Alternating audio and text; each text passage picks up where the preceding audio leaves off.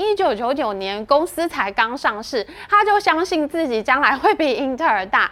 当时 Intel 可是如日中天啊！Amy 追剧时间，感谢金主爸爸、钻石妈妈，谢谢你们。好了好了，大家不要再敲碗了，我们的会员制上线了，现在就加入会员，记得在网站上加入，避免被抽苹果税哦。好大家好，我是 Amy。最近最火热的财经话题当然就是 NVIDIA 和黄仁勋啦。NVIDIA 的市值在最近超过一兆美元，而拥有百分之三点六股权的黄仁勋身价是三百六十亿美元，超过新台币一兆元。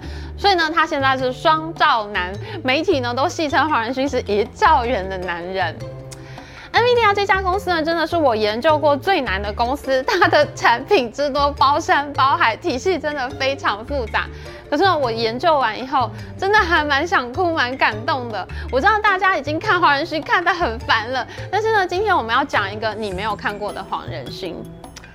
在开始讲之前呢，我们要广告一下。今天我们团队在农历年前就已经录好第一集的 ChatGPT 影片了。我们从一月开始就做了四集介绍 ChatGPT，还有 AI 产业的各种影片。我相信呢，有很多人都买了这些公司的股票。我自己呢，就是二月进场买 NVIDIA 的。那我也有看到在留言板上有人问我说：“你的林群和创意电子卖了没有啊？”我也有看到有人说他买了 C3.ai 和 Sun Time 的股票。那很恭喜。有看影片有进场的大家喽，但是如果你都没有上车，现在已经涨了这么多，该怎么办呢？我们在本周的会员专属影片里面就有讨论这个问题哦。如果大家想看的话，现在就赶快加入我们会员吧。好，那现在就来说黄仁勋。公司呢，是在一九九三年二月十七号诞生的。这一天呢，其实就是黄仁勋的生日。我们看这张照片啊，就是他办公室第一天开张留下来的纪念照。因为呢，他在十七岁的时候遇到了他的太太 Lori。那时候呢，他是在美国奥勒冈州立大学读书。那他跟 Lori 分到同一组做实验，他们两个呢就在一起了。那黄仁勋跟 Lori 求婚的时候呢，他就说他三十岁的时候呢将会创办自己的公司，所以呢。黄仁勋就选在三十岁生日的这一天，跟他两个朋友一起创办了 NVIDIA。黄仁勋没事做一个公司要干嘛呢？他们相信视觉的时代一定会来临，人们将会在电脑上面享受影音设备、打电动啊、看电影啊，虚拟的世界，未来一定是数位视觉、声光效果非常逼真、震撼的世界。所以呢，他们的公司呢，就是在做图像显示的产品，也就是绘图晶片。现在有很多人呢，都叫它叫做显卡。现在听起来好像很理所当然，我们现在的世界就是在朝着这个方向走的啊，有什么好奇怪的呢？诶，可是那个时候呢，一九九三年，三十年前，大家知道一九九三年的世界是什么样子的吗？一九九三年，我 Amy 刚好进入政大新闻系念大一，那个时候没有脸书，脸书是二零零四年创立的，那个时候也没有 Google，Google 是一九九八年才创立的。那个时候呢，我们大学生都只能玩 BBS，整个网络呢都是黑白的。我回家要上网呢，我是要用电话先拨接，你要先打一个电话，你的某电才会接上中华电信。那时候的网络世界非常无聊，一点都不好玩。我们只有在网络上交作业啊、收 email 啊，可以搜寻番薯藤、新浪网找点资料啊，然后在 BBS 上跟人家吵架。那个时候还没有 PTT 嘞，你要跟我说未来的世界会有什么声光效果，我真的跟你把不啦。可是你要知道。我们现在的世界会长成这样，就是这些人在努力不断的推动，这个世界才会变成今天这样。NVIDIA 创业的前三年几乎就是渣，他们觉得自己很酷，用了各种独门技术，结果呢，委托他们做晶片的电玩大厂 Sega 呢，只能跟这群技术狂说拜拜，转投其他公司的怀抱。NVIDIA 都快要把钱花光了，到了一九九七年，他们终于向市场低头，抱着微软的大腿不放，一切产品的设计呢，都以能接入微软的 API 为优先考量。.他们希望呢，以后所有微软产品都能兼容他们的显卡。没有想到呢，他们竟然就这样就有了第一款畅销晶片 Riva 一二八。这款晶片呢，彻底拯救了 NVIDIA，不然创业四年来都不知道在干嘛耶。因为 Riva 一二八太便宜了，效果也不差，还能跟文软的产品并用，所以呢，就四个月内狂销百万片。NVIDIA 呢，于是就有本钱去股票市场上市 IPO 了。什么是绘图晶片呢？大家看一下，这是二零零四年暴雪娱乐推出的三 D 游戏《魔兽世界》，这个呢。就是用了 NVIDIA 绘图晶片的一款游戏，3D 画面、豪华效果栩栩如生。NVIDIA 投资了非常多钱打造立体显影效果，他们是第一个拥有 3D 多层纹理效果的公司，可以做出光线反射、彩色光线还有烧焦的画面。以前呢，这种立体效果是做不出来的。NVIDIA 也是第一个可以自动转换坐标和计算光影的公司。你本来一张图是平面图，是 2D 的，NVIDIA 呢可以经过这个坐标的位移、转换位置、投影和贴图之后，它能把你 2D 的图画做出 3D 的效果。你画在纸上的平面图立刻变成立体的。NVIDIA 还花钱并购了很多渲染技术的强者公司，让他们的着色。技术栩栩如生，你看，这是二零一一年美国梦工厂推出的《功夫熊猫二》这部电影里面呢，熊猫的毛呢能做到用手刷过去一根一根竖起来的效果，立体声光画面好看的不得了。我有在电影院里面看《功夫熊猫二》，我旁边坐了一个妈妈带着她的儿子去看，整部电影那个儿子就在座位上面跳上跳下，说他要上山去学功夫。那部电影就是这么逼真，这么好看，全场的小朋友都激动的吵着说要去学功夫，我根本没有办法好好看电影。可是就在 NVIDIA 做这些 3D 绘图晶片的时候，黄仁勋他发现到一件事情：绘图晶片的运算能力其实是非常强大的，它跟 CPU 是两个极端的逻辑。他认为绘图晶片不只是一个晶片而已，它应该要叫做 GPU 才对。为什么呢？因为 CPU 像是一个很聪明的大教授，什么事情他都能做。CPU 可以同时做好几件事情，他会安排这个时间的顺序，一个一个去完成它。一个 CPU 处理器里面呢，通常有二到十六个核心，也就是呢有二到十六个大教授的意思。譬如说呢，我买的电脑里面呢，我如果装了 Intel 八核心的 CPU，那就是说我这个电脑里面呢有八个教授，它可以同时。处理十六件事情，因为每一个核心呢，它都有两个时间序列，他们会自己安排谁先谁后。那做完了这件事情呢，我下一件事情我要新的事情，我就再排进来。可是呢，GPU 的逻辑呢是完全不同的。GPU 有一点像是工厂流水线的小工人，他们千军万马就一直做重复的事情，可以做得非常快。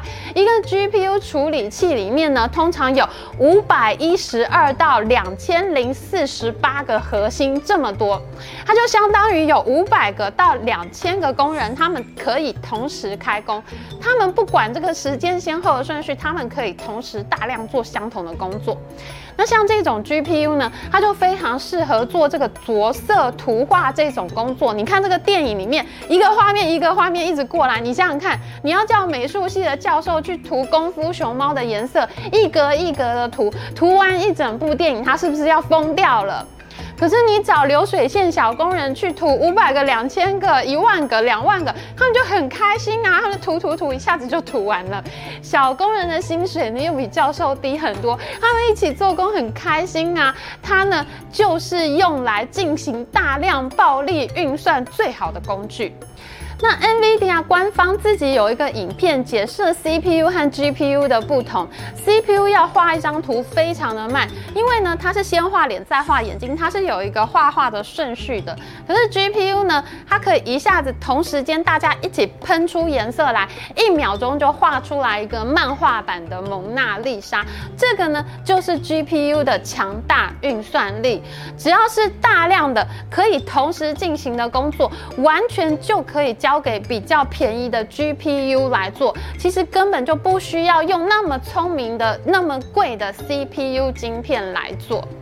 你为什么要请博士们在工厂里面上班呢？你又不是台积电。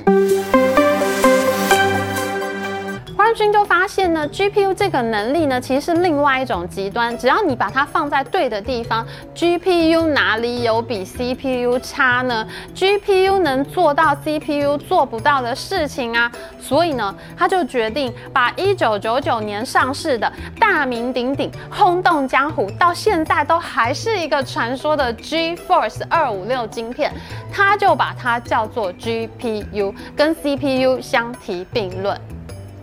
嘿，你想想看，做 CPU 的是神一样的英特尔啊！你一个才刚刚上市的画图的公司，你怎么好意思跟强大的 CPU 相提并论呢？还 GPU 嘞，谁理你呀？可是呢，黄仁勋好像就是痴迷了一样，他在十几年前就一直跟大家说，有一天 GPU 会超过 CPU 的。NVIDIA 台北办公室的同事呢，听了都一直笑。黄仁勋就说：“你们不要笑啊，将来 NVIDIA 会比英特尔还要大的，将来你们每一个人都会比英特尔的副总还要更大。”哇，黄仁勋的口气真的很大耶！他在一九九九年公司才刚上市，他就相信自己将来会比英特尔大。当时 Intel 可是如日中天啊！一九九九年到两千年是 Intel 有史以来股价最高的时候，他后来呢都没有再回到当时的股价。可是呢，黄仁勋却在 Intel 如日中天的时候，他就说 NVIDIA 将来会超过 Intel。台积电的前任财务长赫赫有名的张孝威，他后来到了台湾大当总经理。张孝威他在自己的回忆录《纵有风雨更有情》这本书里面，他就说，当时 NVIDIA 欠台积电几百万美元的应收账款，张孝威亲自上门去收账，两个人讨价还价。张孝威说：“我们呢要给你一个欠债的上限额度，你不能再欠下去了。”黄仁勋既然就回答他说。请你不要这样对待我们，我们将来会是你们最大的客户。哎呦，我快笑死了！张小威就说他当时觉得这个人怎么年纪轻轻，满嘴豪气话，印象就非常的深刻。当然啦，我们现在知道黄仁勋敢这么讲话，是因为 NVIDIA 是张忠谋钦点的客户。在一九九五年 NVIDIA 才成立没有多久的时候，黄仁勋就写 email 给张忠谋，说明他对绘图晶片的热爱。那张忠谋呢，他也真的是会演示英雄。他看完了 email 以后，竟然亲自打电话给黄仁勋，这就奠定了这两家公司非常长久的合作关系。NVIDIA 是一直到张忠谋退休以后才敢下单给三星做订单的，因为呢，台积电真的太贵了，NVIDIA 想要多找一家厂商来互相制衡，来跟台积电杀价。可是呢，在张忠谋退休之前，黄仁勋就一直不敢做这件事情，因为呢，张忠谋对黄仁勋是有知遇之恩的，所以呢，黄仁勋跟台湾他真的是有不解的缘分哎。黄仁勋这个人他在台南出生，他的事业得到了台湾公司的决定性帮助，而且他这一次呢，还是在台湾出差的时候呢，NVIDIA 的股价大涨，市值超过一兆美元，他呢就成为了第一个在台湾出。出身股票市值上兆美元的一个传奇人物，你说说看，黄仁勋是不是真的跟台湾太有缘分了呢？GPU 获得成功，黄仁勋真的非常疯狂。只要有什么主流的三 C 产品出现，他一定想尽办法用 GPU 去做幕后的运算。这就导致 NVIDIA 的产品线全面拉开，真的是包山包海。我看了快昏倒了。黄仁勋简直就是 GPU 最疯狂的一个粉丝。只要有任何可能可以用到 GPU 的场景，他都愿意投资，让他的 GPU 选手去出赛。就譬如说，西元两千年的时候呢，台湾的电子五哥都在做笔记型电脑，那 NVIDIA 呢就推出了笔记型电脑专用的 GeForce To Go 晶片。当二零零三年整个市场都在推 PDA 啊，第一代宏达电智慧型手机的时候呢，NVIDIA 在这个时候呢，它也推出了行动装置版的 GPU。可是我们知道啊，在手机上面啊，通常外挂显卡的性能不会很好，那大家都是用手机处理器，也就是这个 SoC 晶片 （System on Chip），你所有的功能呢都装在一颗晶片上面呢，这样是最好的效能。结果呢，黄仁勋呢看到这样，他竟然呢就大手笔的推出了 Tegra 处理器。这个呢其实就已经是在做手机的 CPU 了，他已经从 GPU 跨到 CPU 的这个领域。黄仁勋想要抓住行动网络这个机会呢，但是呢，这几乎就造成了他生平最大的惨败。因为我们知道哈，行动装置最重要的一块晶片其实就是通讯晶片，像是高通啊、联发科啊，他们在四 G、五 G 晶片上面都有很强大的通信专利和成熟的技术。可是呢，像 NVIDIA 这样的公司，它来设计一款含有通信晶片的这一类的这个 SoC 呢，它就非常辛苦。譬如说呢，像是 HTC 曾经跟 NVIDIA 合作推出了 HTC One X 手机，号称是世界上第一个四核心行动处理器的这个高阶手机，结果呢，下场就是发烫到不行。当时 HTC 声势大好，可是这款手机呢，真的是一大败笔。后来呢，Tegra 处理器呢又被他们呢装到了小米三这个手机上面，竟然呢还要外挂中国厂商展讯的通讯晶片才能打电话才能上网，这就导致小米三手机呢又卡又热，兼容性又差，被嘲笑到不行。那最后呢，NVIDIA 只能黯然退出手机市场，高通呢就成了手机市场的最大赢家。可是呢，我向来坚持，你要看一个人啊，你一定要看他失败的时候他是怎么面对的。其实人在成功的时候，大家看起来都很好，都很谦卑，都是很顺利的。可是，在失败的时候，你才能够看出一个人真正的韧性。黄仁勋他在手机市场上惨败，可是他并没有气馁，他一直在修改 Tegra 这个产品，想办法去为这个产品找到出路。NVIDIA 投资 Tegra 这个产品，投资了十年都没有放弃，真的就跟自己生下来的孩子不愿意放弃一样珍惜耶。可是呢，最后非常奇妙的，任天堂的 Switch 呢，竟然就用了 Tegra 处理器，而且还卖爆了。而且呢，这段时间做 CPU 的痛苦，让 NVIDIA 学到了很多技术。后来在二零一六年的时候，他们发布了第一款电动车自动驾驶的高阶晶片 Tegra h a v i e r 就是基于他们之前跌跌撞撞学到的技术。后来呢，NVIDIA 它就基于这个 Tegra 这一系列所学到的技术呢，它竟然用在这个车用晶片解决方案上面，它推出了 NVIDIA Drive 这个解决方案，而且这个方案呢，现在已经被 Toyota 和 Volvo 这些车厂所采用了。所以你看，黄仁勋他这个人，他跌倒他不会放弃，他每一次跌倒对他来说都是一个学习的机会吧。就像 CPU，它虽然惨败，它退出了手机市场，可是他一直把这件事情当做他学习的养分，他就一直投资，一直投资，一直把这件事情做到成功为止。这就是为什么 GPU 一开始被大家当成一个笑话，可是到了现在，谁敢小看 GPU 呢？当 NVIDIA 市值超过一兆美元的时候，所有人现在都会说黄仁勋真聪明啊，真有远见啊，他早就知道 GPU 会成功了。你会看到各种神话黄仁勋的报道，可是真的是这样吗？我觉得我们回顾 NVIDIA 的整个历程，黄仁勋他是一个想尽办法要把 GPU 这个产品做成功的，他就一直向前，他没有放弃过。